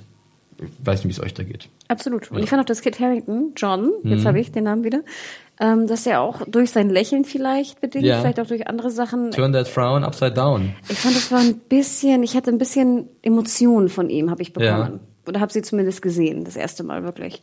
Und ich gebe dir absolut recht, ich finde es immer wieder interessant bei Game of Thrones, wie innerhalb von einer Folge eigentlich eine super langweilige Storyline zu einer sehr, sehr spannenden Storyline werden Absolut. kann. Und außerdem, also so, mh, ja, eintönig John manchmal als Charakter ist, aber äh, es ist ja nicht so, als hätte sich die Figur das nicht irgendwie auch verdient. Also wir haben ja schon so viel jetzt von Stimmt, John gehabt ja und der als Anführer ist, verdient. äh, ne? Also durch sehr viel durch und das kann man schon mal machen. allein der Kampf mit den Wildlings, da war ja wirklich äh, dann Mhm. der entscheidende. The Commander we turn to, wie äh, Sam so Ach, schön und der kleine Junge, der, der hat, Olli. hieß der Ja, Olli? der ist Ja, halt genau, Olli, der, ja. der, ähm, wie hieß sie denn noch? Wildling Girl. Ygritte. Ygritte, der Ygritte erschossen hat. Der sitzt da einfach so und Und applaudiert. John, John, vote und, for John. und John sitzt da wahrscheinlich die ganze Zeit so ins Ge- Du kleines Du Arschloch. bist als nächstes dran. ja. ähm, Meine erste Amtshandlung. Wir enthaupten Lolli. okay. Ähm, ja, das war ja auch schon die Wall. Deswegen springen wir jetzt für unseren letzten Teil nochmal zurück nach Essos. Äh, und zwar ganz kurz zu Tyrion und Varys, die sich auf den Weg gemacht haben in Richtung Marine. Äh, waren ja letzte letzte Episode war das so ein bisschen mein Highlight, das Gespräch zwischen Ja, beiden. ich habe so das, oh, ich habe so ein bisschen Angst, dass das irgendwie die ganze Staffel lang die beiden in der Kutsche in the box, in the fucking box. in the fucking box. Ja, wirklich. und und genauso wie mit dem Hound und Arya, dass die irgendwie dieses Rumbickern irgendwie dann haben, aber dass das nirgendwo ankommt und wir so lange ja, warten. also müssen. ich mag ja diese Kombination, habe ich schon letzte Woche ja, gesagt, sehr ich gerne. mochte das mit Arya und dem Hound auch, aber äh, oh bitte. Ja, müssen wir mal abwarten. Ich fand es eigentlich ganz nette kleine Szene, sah auch sehr cool aus, irgendwie diese, diese, diese Box in, innen drin, schön, schön gestaltet. Aber ganz ehrlich, die Box innen drin sah größer aus als die Sept of Baelor ungefähr. Und das war eine kleine Kutsche. Ah, also es ist schon. It's bigger on the es inside. wird, genau, es wird, es wird, genau, es wird so ein bisschen, das kleine TARDIS aus, aus äh, Dings oder was? Aus Game Jetzt verrat doch nicht die ganzen kleinen Doch. Referenzen, die Leute ich hab müssen sie, da ich, selbst ich, drauf ich gucke kommen. nicht Doctor Who, ich bin so stolz, dass ich es erkannt habe, deswegen musste ich sagen. Ähm, ja, aber ich fand es dennoch eigentlich äh, eine ganz nette Szene. War eigentlich auch nur dafür da, dass wir halt wissen, die beiden sind auf dem Weg. Die werden jetzt über Volantis, eine weitere der neuen großen freien Städte von Essos, äh, den Weg dann nach Marine einschlagen. Da bin ich auch sehr gespannt. Volantis war mir noch gar nicht gewesen. Ich fand auch gut, er fragt auch irgendwie so, wohin geht's dann Ja, jetzt? genau. The Road to Volantis irgendwie. Und dann, wo und dann ja Road to Marine. Also wirklich. ähm, ja, ich bin da, ich bin da definitiv irgendwie auch sehr interessiert dran, wie sie dann das umsetzen werden, visuell, aber auch halt, äh, ja, es gibt halt so schon, also es gab ja Berichte, wo sie drehen und so. Und ich bin da wirklich äh, mal gespannt, was sie sich da einfallen lassen. Und ich gebe dir recht, ich meine, so sehr informativ war die Szene jetzt nicht, aber ich finde, sobald Varys und, und Tyrion zusammentreffen, bin ich schon happy. Das reicht mir schon. Eigentlich schon. Also ich finde, da muss Also- noch nicht mehr groß was passieren. Ja. Und egal, ob die Kutsche jetzt genug wackelt oder nicht, ich bin eigentlich doch äh, ganz Es gab halt happy. nebenbei noch so ein bisschen diese, diesen Dialog, dass halt Tyrion durchaus es genießt, Macht zu haben und sie einzusetzen. Als er zum Beispiel Hand war in King's Landing und da wurde er ja auch von Shea darum mit ihr da, diese Stadt zu verlassen. Aber ihn hat irgendwas da gehalten. Also er ist wirklich ein Sohn seines Vaters, äh, wie man das so schön sagt. Also Tywin ist so ein bisschen in ihm drin, dieses, diese, also diese Talente, Macht zu jonglieren und vielleicht auch Anweisungen zu geben. Also ähm, ich bin da, also das, das hört sich alles nicht so vielversprechend an. Ja, und das verdeutlicht auch nochmal, er will ja sozusagen ein bisschen leichtfertiger, sag ich mal, sein, mit seiner, äh, ja, mit seinem Versteck, mehr Ja. oder weniger. Und ähm, Varys sagt so, nee, pass auf, ne, hier, Cersei hat sehr viel Geld auf deinen Kopf äh, ausge, äh, wie man das, ausge... ja, setzt. Ja. Und ähm, das sehen wir auch dann im nächsten Genau, Cut. richtig. Das haben wir, sind wir von, von ausgelassen, weil das war ein schöner Cut. Weil er fragt ja, glaube ich, ne, wie viele Kleinwüchsige gibt es denn hier in, in Essos und Westeros, also in Westeros eher. Ja. Und dann sieht man halt in dem Cut halt nochmal ganz kurz zurück, sozusagen, das war die Szene vor dem Small Council in King's Landing, wie halt äh, zwei, ja, zwei Typen, Cersei, einen Zwergenkopf, äh, einen Kopf eines Kleinwüchsigen, nicht Zwergenkopf, Kopf eines Kleinwüchsigen, Entschuldigung, äh, ihr präsentieren, der natürlich nicht Tyrion ist. Der war ziemlich ähnlich ihm aus, Ja, nicht. Ähnlichkeit ist da, auf jeden Fall, ja. War ganz cool, eine schöne kleine Spielerei, also visuell mit dem Cut auf jeden Fall. Gut, das waren auch schon die beiden. Kommen wir zum allerletzten Teil des Podcasts. Wir haben schon wieder so viel drauf und auch dieser Teil der Handlung hat mir sehr gut gefallen, muss ich sagen. Oder besser als zuvor, muss ich äh, sagen, was am besten so. Und zwar begeben wir uns, äh, wie auch schon letzte Woche, zu guter Letzt. Das kleine. Polit-Melodrama-Kammerspiel. Äh, genau, richtig. Äh, nach Marine zu Daenerys, äh, wo gerade Dario und oder Dario Naharis und Grey Worm äh, in der Stadt unterwegs sind. Und Grey Worm sich anhören lassen muss, äh, ja, deine Unsullied, die sind ein bisschen zu auffällig und ihr kriegt keine Informationen, ihr findet keine Sons of the Harpy. Lass mich mal ran, mich und meine Sellswords, wir sind nicht so auffällig. Wir huren mit rum, wir trinken und wir brechen ein paar Finger und kommen an unsere Infos. Und dementsprechend finden sie auch jemanden, der zu den Sons of the Harpies gehört. Und der wird dann halt erstmal inhaftiert. Kurz, Verletzt. Wie, also verletzt, genau. Also erst verletzt von Dario und dann inhaftiert. Kurze Frage, ich mag ja auch diese Kombination Dario und, und, und Greyhound eigentlich ganz gerne, weil sie so unterschiedlich sind. Also sie sind ja wirklich ganz zwei verschiedene, also total verschiedene Typen. Das ist eine Formel, die sowieso ganz gut in Game of Thrones Funktioniert ganz gut und ne? kommt sehr Also, oft. Also ja. ich weiß nicht, wie mö- mögt ihr dieses, dieses Zusammenspiel der beiden? Ist es eher so okay, normal, unspektakulär? Doch, oder doch, wieder ganz neu, neues Spin-off, äh, diesmal so was CSI, Miami Vice-mäßiges. Stimmt, ja, Ähm, Miami weiß. Ja. so die dreckigen Straßen von Marine. Hier wird jetzt aufgeräumt. Der, der Halotri Einer ist bei der nonchalant, der by the book, Frauenheld. so ein by the book Kopf irgendwie und der andere so ein bisschen, ne? Stimmt, besonders so ein bisschen seine Ärmel hochkrempeln, ne? Ja, richtig, genau, ja. Der Don Johnson äh, von Westeros, beziehungsweise von Essos. Ähm, ja, dann tagt halt der Rat von Daenerys und die besprechen sich halt, wie sie jetzt mit diesen Typen umgehen werden. Und äh, Selmy, Oberistan Selmy, äh, ihr ältester Berater sozusagen, sagt ihr, ja, wir sollten ihm einen fairen Prozess geben, wie es halt in Westeros so üblich ist.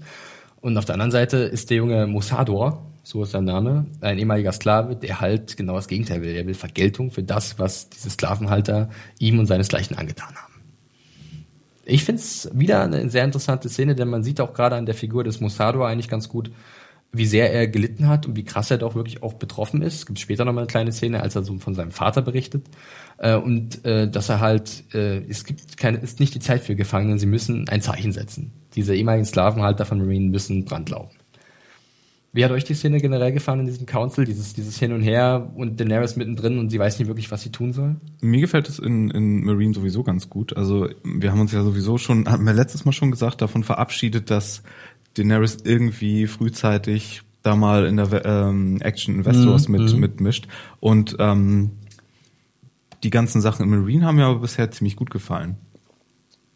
Ja. Und auch und auch so. diesen Konflikt finde ich wieder gutes Drama, gut ähm, gut umgesetzt und ja, ich mag die ganzen Charaktere da drin. Ich mag hier Sir ähm, Baristan genau Selmy, ja. genau so, äh, den den alten Ritter. Ich mag Grey Worm. Ich mag sogar Dario Naharis seit davon Husman gespielt wird. Miel. ähm, nee, finde ich ist eine runde Sache insgesamt Okay. und dann gibt's ja noch das Kirschlein, das Kirschlein weiter, obendrauf. Hanna, du erstmal zu, diesen neu, zu dieser Ausgangslage in Marine, dieses Also Pulverfass. Ich, ich fand auch, dass es natürlich jetzt besser oder spannender war als vorher in Mhm. der ersten Episode. Trotzdem werde ich mit Marine noch nicht so ganz warm. Okay. Also mir ist Daenerys ähm, fast ein Tick zu passiv. Ähm, ich fand auch gerade diese Aufteilung zwischen Engelchen und Teufelchen ne, in ihren Beratern ganz gut. Äh, mir wurde wieder deutlich, dass ich doch ihren, ihren anderen Berater ein bisschen vermisse. Wie heißt der Äh, hier? Jorah. Genau. Oh. den sie exiliert hat. genau. Den konnte ich ja gar nicht leiden. Ähm, doch, ich vermisse Jorah. Und ähm, ich weiß nicht, irgendwie, ich finde, es ist so sehr. Es gibt nur rechts oder links, du musst dich entscheiden. Wo ich mal denke, nein, ich finde gerade in der Politik gibt es ja auch oft so, so einen Mittelweg. Ja, aber dass es nicht so einfach ist, das unterstreicht ja gerade diese Genau, Situation. und Sie das- kommt ja Genau. mit sehr klaren Vorstellungen äh, von ähm, richtig und falsch da rein. Und dann funktioniert es halt nicht so ganz. Und Ja, das finde ich ist halt immer so Dannys Problem. Es ist immer wirklich black or white, ne? Es gibt so kein Grau. Das Ding, wir müssen ja auch wirklich jetzt die klassische Hannah-Satz sagen. Wir müssen bedenken, ähm, dass, dass äh, Daenerys ja überhaupt keine Erfahrung hat in dem Bereich. Ne? Also das ist wirklich Und im das ist Buch ihre äh, 13 Reifeprüfung. ist. Im Buch ist sie wirklich noch jünger und da ist es wahrscheinlich noch ein bisschen nachvollziehbar, nachvollziehbarer, dass sie halt äh, Probleme hat, solche Entscheidungen zu treffen oder äh, sozusagen auch immer von den verschiedenen Beratern in gewisse Richtungen gedrängt wird. Und das finde ich jetzt eigentlich wird ganz gut dargestellt, auch von Emilia Clark, dass sie halt super unsicher ist teilweise, ne? überhaupt nicht, was sie tun soll und sich dann halt zu einer sehr drastischen, aber in meinen Augen auch sehr konsequenten Entscheidung hinreißen lässt, mit der sie es aber eigentlich alles andere als besser macht, sondern nur noch schlimmer. Ja, das Aber ich finde auch interessant, sorry, ich finde den Aspekt interessant, falls es irgendwann mal dazu kommt, dass sie in Westeros einreitet mit ihren Drachen oder äh, dann irgendwie in den Prozess mit eingebunden wird, ob sie jetzt auf dem Thron landet letztendlich oder nicht im, im Endgame des Ganzen sozusagen, Mhm. finde ich es interessant, dass wir jetzt diesen Prozess mitbekommen, wie sie zu einer potenziell erfahrenen, Ja, genau. äh, ähm, äh, durchdachteren Herrscherin wird und wie sie, wie sie dann dazu kommt, dass sie vielleicht mal jemand ist, der es sich verdient hat äh, oder von dem wir wissen, dass es vielleicht gar nicht schlecht wäre, wenn so jemand auf dem Thron säße. Also dass sie sich als als würdig für den Thron jetzt erweist sozusagen durch so eine Storyline, wo sie das halt noch nicht ganz so geschickt macht mit dem äh, mit dem Herrschen in diesem kleinen Proberaum, der Marine dann für Ja. sie ist. So, also wirklich so sehe ich es eigentlich auch. Und das finde ich auch sehr interessant, ihr jetzt bei dieser Entwicklung sozusagen oder sie dabei zu beobachten. Also nochmal, ich weiß überhaupt nichts von den Büchern oder sonst was. Ähm, ich bin da komplett unbeleckt. nee, ähm, ja. Nicht, dass kommen jemand wir, kommen wir gleich eigentlich zu der Szene, die halt dann auch, äh, was der Abschluss ist. Und zwar, ähm, Mossador äh, ja, übt dann selbst Rache, ja, dafür, was die Sklavenhalter ihm, seiner Familie und seinen, seinen Leuten angetan haben und äh, bringt den Gefangenen um. Ja, äh, noch schön Maske aufgesetzt und dann in den Straßen von Marine Kill the Masters ange angeschmiert an die Wand, ähm, so als Zeichen. Und Daenerys bleibt nichts anderes übrig als äh, diese, diesen auch Art Verrat eigentlich. Und, äh, Findest dessen- du das wirklich? Bleibt nichts anderes übrig? Ich, also ich denke, in der Situation muss sie halt oder will sie halt unbedingt zeigen, dass sie eine gerechte Herrscherin ist. Und ähm, es wäre jetzt auch Möglichkeit gewesen, natürlich einen fairen Prozess zu Ich machen, wie vorher, ne? Aber ähm, ich glaube, das wäre so ein Hin- und Her-Drucks gewesen. Also es hätte, es hätte eher mehr Schwäche gezeigt als Stärke. Und in der Situation muss sie meiner Meinung nach einfach beweisen, dass sie halt auch mit harter Hand herrschen kann. Wenn jemand ihre direkten Befehle äh, nicht befolgt. Ja. Ja, was ich halt so ein bisschen unlogisch finde, ist im Sinne von, du köpfst jemanden, weil er keinen fairen Protest, äh, Pro Mhm. Prozess wollte, aber du gibst ihm auch keinen fairen Prozess. Ich glaube, ähm, sie sagt ja an einer Stelle, dass dieser Verrat oder dieses, dieses Handeln mit der Todesstrafe bestraft wird. Sagt sie wirklich so. Und ich glaube, das ist dann einfach schon so eine Regel, die aufgestellt wurde, denn sie hat ihm klare, er war halt anwesend in diesem Rat, sie hat ihm klare Anweisungen gegeben und äh, hat sie hintergangen und dadurch ja natürlich auch einen offenen Konflikt angezettelt jetzt unter den Leuten, äh, unter den ehemaligen Sklavenerhaltern und den ehemaligen Sklaven. Ja, und das war ja schon sehr eindeutig, dass die auf jeden Fall wollten, dass sie ihn begnadigt. Ja. Aber vielleicht ähm, fühlte sie sich auch gerade deshalb zu so einer drastischen Maßnahme hingerissen, weil sie sich gerade vielleicht als Herrscherin und Mutter der Drachen ein bisschen impotent fühlt, weil sie gerade halt nicht die Drachen zum Auch- Gassi auch führen äh, äh, hat und dann auf andere äh, Art und Weise jetzt Stärke zeigen will. Ich meine, die Szene an sich ist ja auch, äh, auch sehr gut inszeniert, muss man ja auch sagen. Man sieht ja wirklich dann auf zwei Seiten die verschiedenen Parteien, äh, die dann sozusagen diese Hinrichtung äh, beobachten. Und danach, als es dann durchgeführt ist durch Dario äh, und sein Arak, heißt glaube ich dieses geschwungene Schwert, Right. äh, ja, ähm, dann, dann, dann hissen auf einmal die Sklaven. Mm, so, das ne? war super geil. Das war, ich habe was ist denn jetzt War das im Buch los? auch? Ich erinnere mich ist hier irgendwo eine. Gasflasche aufgemacht? Ähm, ich kann mich im Buch nicht direkt so daran erinnern, auch an die, an, die, an die Szene an sich nicht so ganz. Die über alle ihre Schlange Ähm, ich kann jetzt auch ganz kurz noch mal ein bisschen Buchinfo geben. Und zwar, Mostado ist im Buch eigentlich der Name von einem Bruder von Missandei. Äh, und der ist, die Figur ist, das haben sie ja komplett ein bisschen umgemoschelt. Und hier sieht man eindeutig, dass hier nicht eine Bruder-Schwester-Beziehung zwischen den beiden ist. ja, ist aber ein bisschen verschenktes Drama, ne? Ich weiß nicht, ich möchte da nichts vorwegnehmen. Jetzt bin ich wirklich vorsichtig, denn ich habe da noch gewisse Vorstellung, was noch passieren könnte. Ich hoffe es eigentlich nicht, aber wer weiß, was sie sich einfallen lassen. Also da lieber wieder den Mantel des Okay. Schweigens drum. Aber nur so als Randinformation, Mosado ist halt einer der Brüder von Missande, die halt eigentlich, der ist eigentlich äh, auch, glaube ich, ein Soldat von Daenerys, glaube ich, sogar ein Ansalit gewesen. Wer nicht? Wer nicht? Was ich ja dann sehr schön fand, war, nach dem Hissen werden ja Steine geworfen und dann diese, diesen Schutz mit den Schildern, Mhm. Ja. den die an Sully Es war so, Daenerys äh, machen. Angriffstaktik Schildkröte, wie Genau, bei äh, Asterix, und Obelix. Genau, daran dachte ja. ich auch. Genau daran dachte ich auch. Und das sah fand ich sehr gut aus, auch gerade mit diesen geilen Schildern, diesen Nippelschildern ungefähr. ähm, aber ja, spannend und natürlich auch wieder gefährlich, ne? Ich meine, klar, sie und ihre Unsullied sind irgendwie, was waren das, 8000, Mhm. glaube ich. Und ich schätze mal, in Marine werden einige mehr leben. Ja, also es ist auf jeden Fall jetzt ein, eine riesen Herausforderung für sie, diese Ruhe zu bewahren.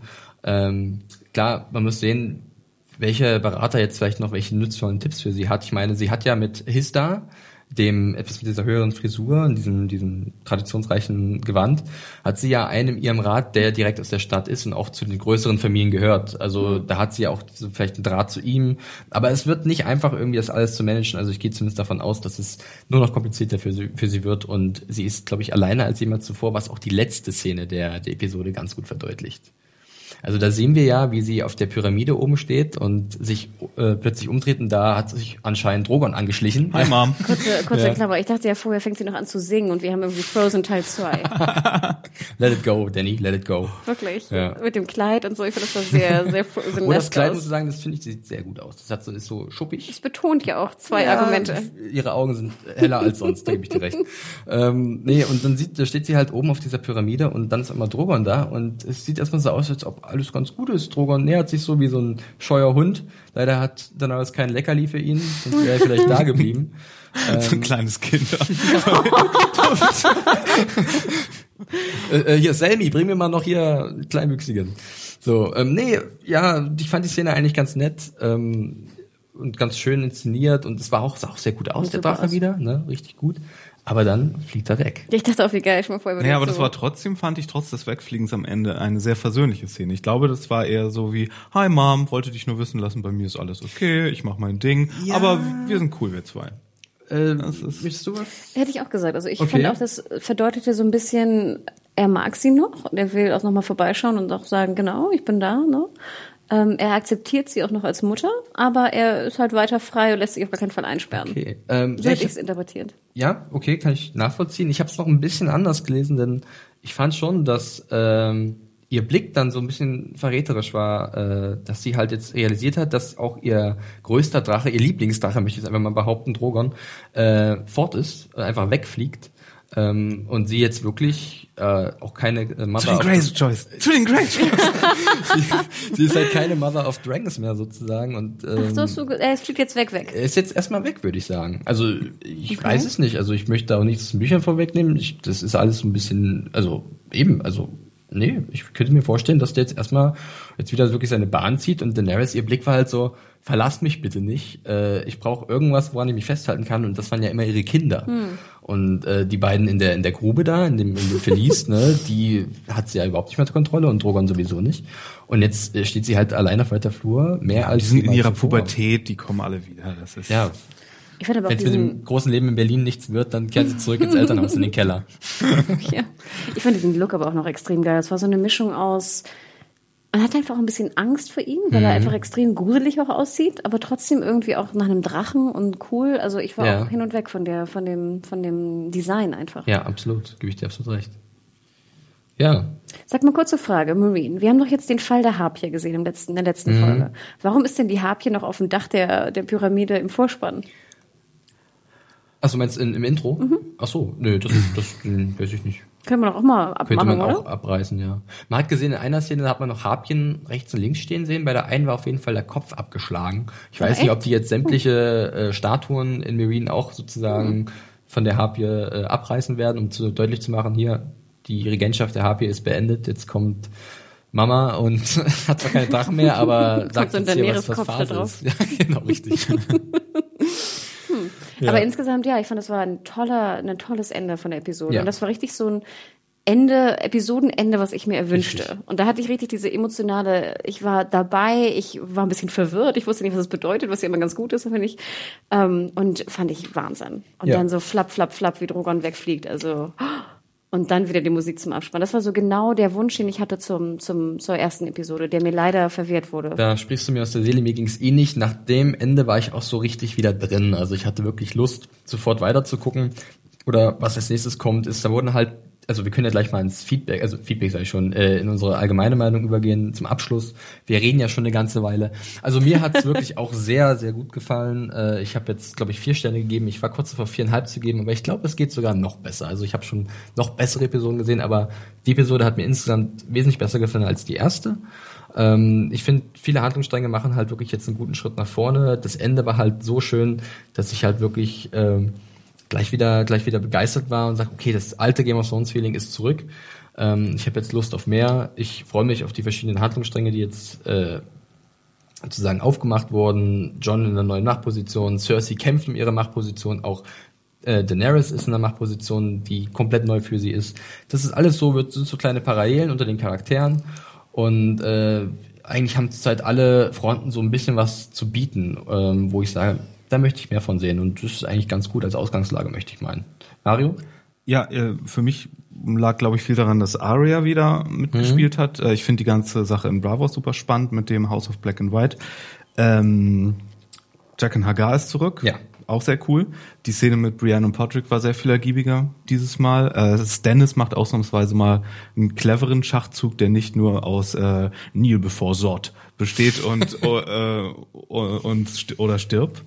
Äh, Das war auch sehr angenehm. Dann, dass mit John äh, mal mit der Beförderung was Interessantes kommt, was ihn dann ja in so eine Situation bringt, fand ich auch äh, für die für die Wall eine Eine nette kleine eine Neuerung. eine eine recht äh, nette Entwicklung und wie gesagt, Marine sowieso toller Ort für für sehr viel Drama und politische Intrigen. Äh, ich bin sehr gespannt und mir hat es auch sehr viel besser gefallen als die erste Episode und auch das Finale mit dem Drachen war wieder sehr cool. Aber Drachen funktionieren ja. Kurze Frage, war die letzte Szene Drogon oder war sie Jaqen? nee, es war Drogon. Drogon? Okay. Ja. War nicht Jaqens Gesicht. über, über genau. Marine. Ja. Okay, cool.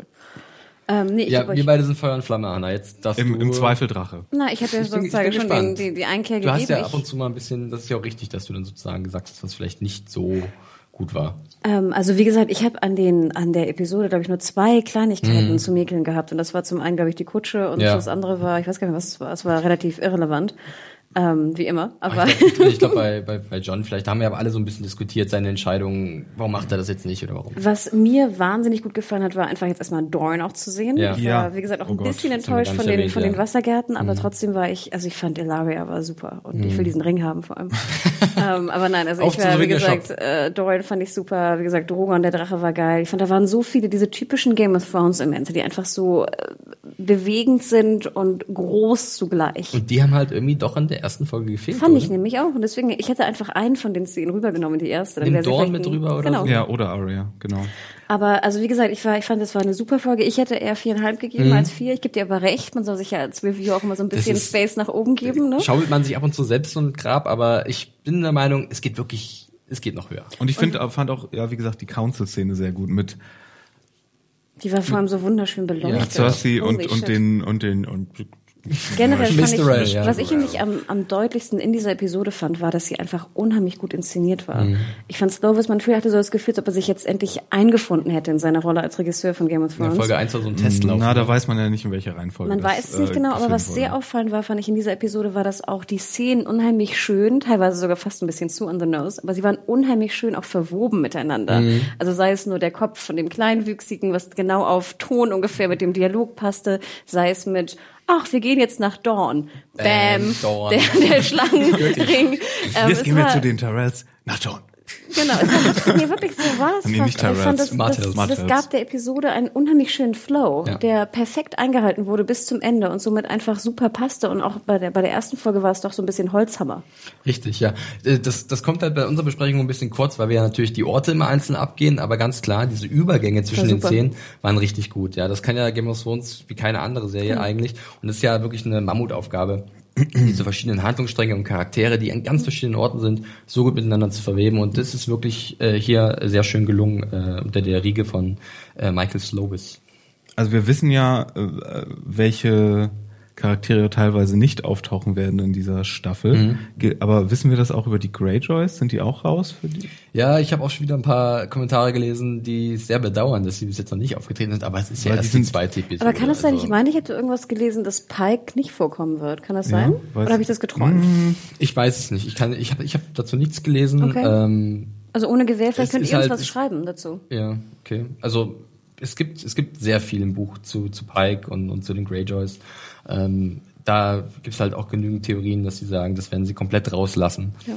Ähm, der Zug ist vielleicht sogar schon ein bisschen abgefahren bei denen, weiß ich nicht. Weil, weil sie hätten dann schon früher anfangen müssen, diese Charaktere aufzubauen und denen mehr äh, äh, Raum zu geben. Und jetzt vielleicht fühlt sich das so Was ich so ein bisschen schade fand in der letzten Staffel war diese klägliche Befreiungsaktion von hier Ascher. Wie heißt sie nochmal in der Serie? Ja. Äh, Yara. Yara. Das hat, fand ich irgendwie sehr merkwürdig. Mhm. Ähm, und deswegen habe ich auch so wenig Bock, da jetzt wieder zurückzukehren. Aber es war so ein cooles Setting und ich mag Ja, die du magst die Fischköpfe, wir wissen es. Ja. Na gut, ich werde aufhören damit. Ja. Ich begnüge mich jetzt mit dem, was ich habe. Ich habe nur wirklich Angst vor der Kutsche. Ich habe wirklich Angst. Das ist halt immer wieder zu dieser fucking eine Box. Staffel lang diese fucking Box Nein, ich Mit- glaube, ich glaube, mit- sie werden schon demnächst irgendwann mal mit ein einem total verschenkten so. Peter Dinklage, der die ganze Zeit nur trinkt und sich beschwert und und von Und nichts anderes, wirklich Ja. nur trinkt und nichts isst. Nicht mal die Fliege in seinem, In der riesigen seinem, Kutsche. In seinem Kelch. oh, verdammt. Naja, gut, das war unsere Besprechung zu der zweiten Episode der fünften Staffel von Game of Thrones, äh, The House of Black and White.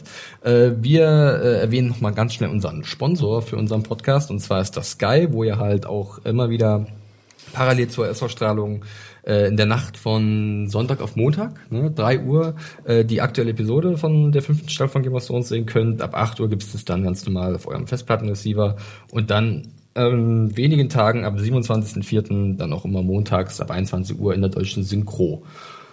Wer denn dem Englischen nicht so mächtig ist. Und vielleicht nochmal der Hinweis, wenn ihr via iTunes oder RSS-Feed oder wie auch immer den Podcast hört, schaut doch mal bei YouTube vorbei. Wir haben ja einen neuen Kanal, den Serienjunkies Podcast Channel.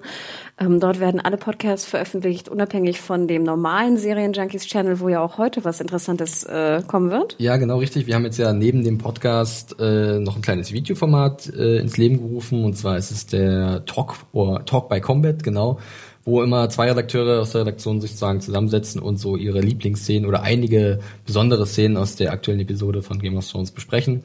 Äh, da waren heute Axel und ich mit dabei und äh, ihr könnt euch freuen. Ähm, guckt einfach mal auf unserem YouTube-Kanal. Ansonsten könnt ihr uns natürlich wie immer Feedback hinterlassen über Mail, äh, Die Mailadresse lautet podcast.zanejunkies.de. Sehr gut. Sehr gut. Ähm, dann natürlich äh, über Twitter Feedback oder iTunes auch wieder, YouTube die Kommentare. Rabe. Es gibt alle möglichen, äh, also es gibt alle Wie bist du denn eigentlich bei Twitter, Mario? Ich bin bei Twitter der at firewalkwithme mit zwei E am Ende, Hanna. Nie. Und wie heißt du? Ich bin die Media Whore, E M-E-D-I-A-W-H-O-R-E. Und du, Flixi? Ja, mich findet ihr bei Twitter unter dem Handle at John Ferrari, Y-O-H-N, großes F, E, E-R-A-R-A-R-I, Ferrari. Du musst noch so, Buchstaben Ich, mach, machen. ich hab, das hätte ich gerade machen müssen, ja, die Bewegungen mitmachen. ähm, ja, ansonsten war's das. Wir hören uns nächste Woche wieder, wenn Wie heißt die nächste Folge? Folge mit dem Titel High Sparrow ansteht. Hi, wie hoch? Ja, Oh. der hohe Spatz. Ach, äh, ist glaube ich sogar der deutsche Episodentitel. Ich glaube, da habe ich, ich glaube, da weiß ich sogar, weil ich glaube, ich habe die Castingmeldung dazu geschrieben. Verdammte Arbeit spoilt dir alles zu Game of Thrones. genau. Ähm, noch ganz kleiner Hinweis, äh, diese Woche steht ja auch wieder ein Serientaxi an. Ähm, das kommt wahrscheinlich einen Tag später, weil wir uns einem besonderen Thema widmen Mm. würden. Äh, das verrate ich jetzt aber nicht. Es steht ja ein Serienfinale an diese Richtig. Woche, ne? Das ist, Bam, bam, also ihr könnt euch das so vielleicht so ein bisschen denken. Ähm, ja, ansonsten, das war's. Äh, Ich bedanke mich bei Hanna und Mario und äh, verabschiede mich. Tschüss. Ciao. Bye bye. Ciao, ciao.